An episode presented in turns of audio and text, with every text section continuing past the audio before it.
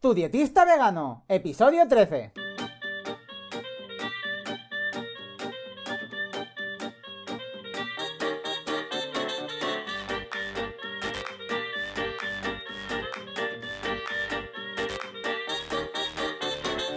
Hola, ¿qué tal? Muy buenas a todas y a todos. Bienvenidas y bienvenidos al podcast de Tu dietista vegano, el podcast en el que yo, Sergio Guayar, voy a comentar conceptos, estrategias, mitos y noticias sobre nutrición y veganismo. En resumen, cómo una alimentación más vegetal puede ser, entre otras cosas, muy beneficiosa para tu salud. Y como siempre os digo, antes de empezar, si tenéis cualquier pregunta, cualquier duda, cualquier sugerencia de temas para el podcast, si habéis leído alguna noticia de alguna dieta extraña que dicen que funciona, si también habéis leído algún titular que dice los alimentos que recomiendan los nutricionistas para perder peso estas navidades, que ya llegarán, ya os lo garantizo. Nada, me escribís a tudietistavegano.com barra contactar y yo por supuesto os voy a responder. Y además, si me parece una noticia o un tema muy interesante o muy impactante, le dedicaré un episodio en concreto.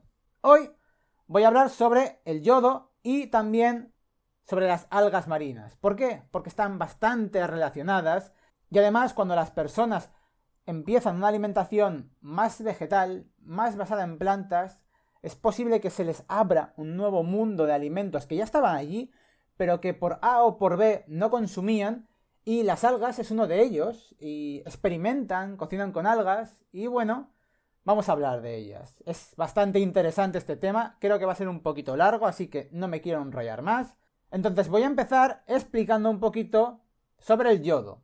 El yodo es un mineral bastante importante en nuestra alimentación, ya que es necesario para la regulación de la tasa metabólica basal a través de las hormonas tiroideas. Bueno, si no me seguís, la tiroides es una glándula endocrina que se sitúa en la base del cuello y en esta glándula se encuentra aproximadamente el 75% del yodo de nuestro organismo. Por eso yodo y tiroides están muy relacionados. La deficiencia de yodo provoca hipotiroidismo y bocio. El bocio es un agrandamiento de la glándula tiroidea para promover que ésta sea capaz de captar más yodo debido a una hipofunción. Y también por esto se suelen presentar problemas de peso. En los niños, su déficit provoca cretinismo, provocando retraso físico y o mental, ya sea esto por una carencia sostenida en el embarazo o durante la infancia. Vale, acabamos de empezar y vemos que el yodo es bastante importante. Sigo, ya que el exceso de yodo también puede provocar bocio, hipotiroidismo y, por supuesto, hipertiroidismo. Además, se le ha relacionado con el cáncer de tiroides. Entonces el yodo es un mineral que, pues obviamente, tiene que estar en su justa medida. Porque si está en unas cantidades muy elevadas o muy por debajo, va a provocar problemas. Entonces, basándonos en las recomendaciones oficiales que dan algunos organismos como la FESNAT, la OMS, la EFSA, eh, el IOM y otras organizaciones, son que se consuma una media de unos 150 microgramos al día de yodo. Claro, esto es porque está basado este cálculo en la prevención del bocio en áreas endémicas. Pero una glándula sana necesita aproximadamente 52 microgramos de yodo al día. Y como hay que tener tanto cuidado con el yodo, entre comillas, para que os hagáis una idea, media cucharadita de las de café de sal yodada ya tendría, ya aportaría unos 150 microgramos. Media cucharadita. Entonces, también es verdad que lo que se recomienda es tomar esta sal yodada a diario. Quiero decir, no hace falta que te tomas la media cucharadita en una sentada, ni siquiera palo seco. Simplemente que lo tengas en cuenta, que ya con media cucharadita ya tendrías esa recomendación estándar y se recomienda que se haga diariamente para que sea un aporte más consistente, para que la tiroides esté acostumbrada a tener ese poquito de yodo al día. Hay algunos alimentos como las verduras crucíferas, la col, el brócoli, la coliflor, las coles de Bruselas, que si se ingieren crudas, no así cocinadas o fermentadas, y también otros como la soja y las semillas de lino, que tienen unos componentes llamados goitrógenos o bociógenos que son antagonistas del yodo. Pero si se hace un aporte adecuado de yodo, esto no supondría ningún problema, aunque sí que podría causar un problema en poblaciones de riesgo que tengan un consumo ineficiente del yodo. Pasando y remontando un poco en la historia, el yodo fue descubierto a partir de residuos de las algas marinas. Eh, hay un poco esta relación entre el yodo y las algas. Por tanto, es, es bastante lógico pensar que las algas son una fuente importante de yodo. Y a veces también es verdad que con las algas pasa mucho que se promocionan como superalimentos. Por este y por otros motivos. Pero la realidad dista mucho de esta fantasía que a veces intentan vender, ya que el yodo en estas algas puede presentarse en cantidades muy altas, puede presentarse en cantidades bastante preocupantes. Además, también podría ser que estas algas marinas estén contaminadas con metales pesados como el arsénico y el cadmio. Una de estas algas, además, es la espirulina, pero me parece muy interesante hablar de la espirulina aparte, por lo que es muy posible que hable de ella en un podcast en concreto y no me voy a enredar ahora aquí también a sacar ese tema.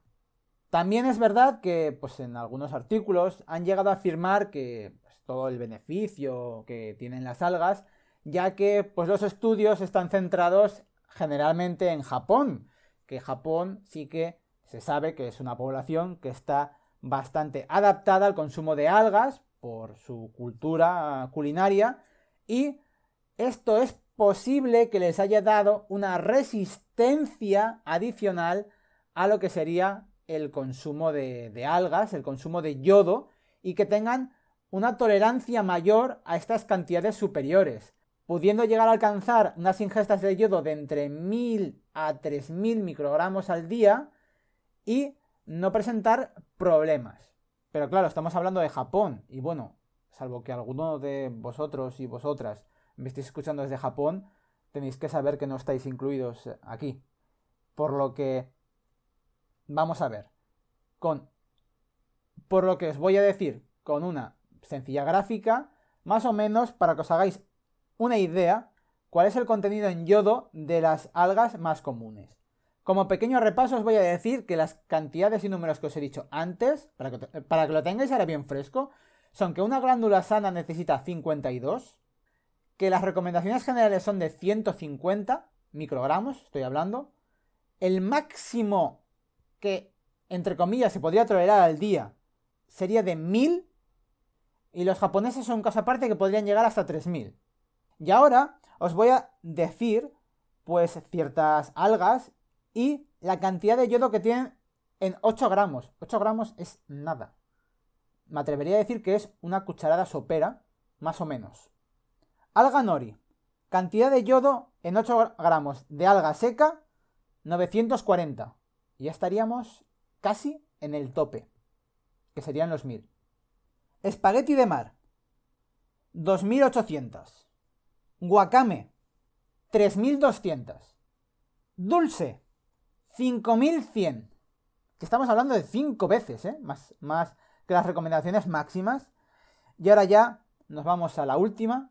Y el alga kombu puede tener un total de 34.000 34.000 microgramos de yodo en 8 gramos de alga seca. Es muy loco, pero es así. Las algas tienen mucho yodo. Que es, a ver, y ahora va mi explicación final. Esto quiere decir, oh Dios mío, Sergio nos ha dicho que no comamos algas porque tienen mucho yodo. A ver, un día puntual, en una ensalada o en una cierta receta, no habría ningún problema en que comieras alguna alga, aunque fuera la guacame. El problema es cuando estamos haciendo esto de forma sistemática y, además, no estamos preparados, como podría ser otras poblaciones, no estamos acostumbrados al consumo de estas algas. Entonces, esto sí que podría desestabilizar seguramente la tiroides, por lo que he dicho que tiene una gran relación el yodo con la tiroides. Entonces, ¿vale? Algas sí, se pueden llegar a consumir de una forma muy ocasional, pero no abusar y todos los días comer una ensaladita de algas. Hasta aquí el episodio de hoy. Espero que más o menos me haya podido explicar bien, que lo hayáis entendido. Y bueno, si no, si tenéis cualquier duda, cualquier pregunta de lo que he hablado, tenéis las notas del programa en tudietistavegano.com barra 13, porque ya sabéis que este es el capítulo número 13.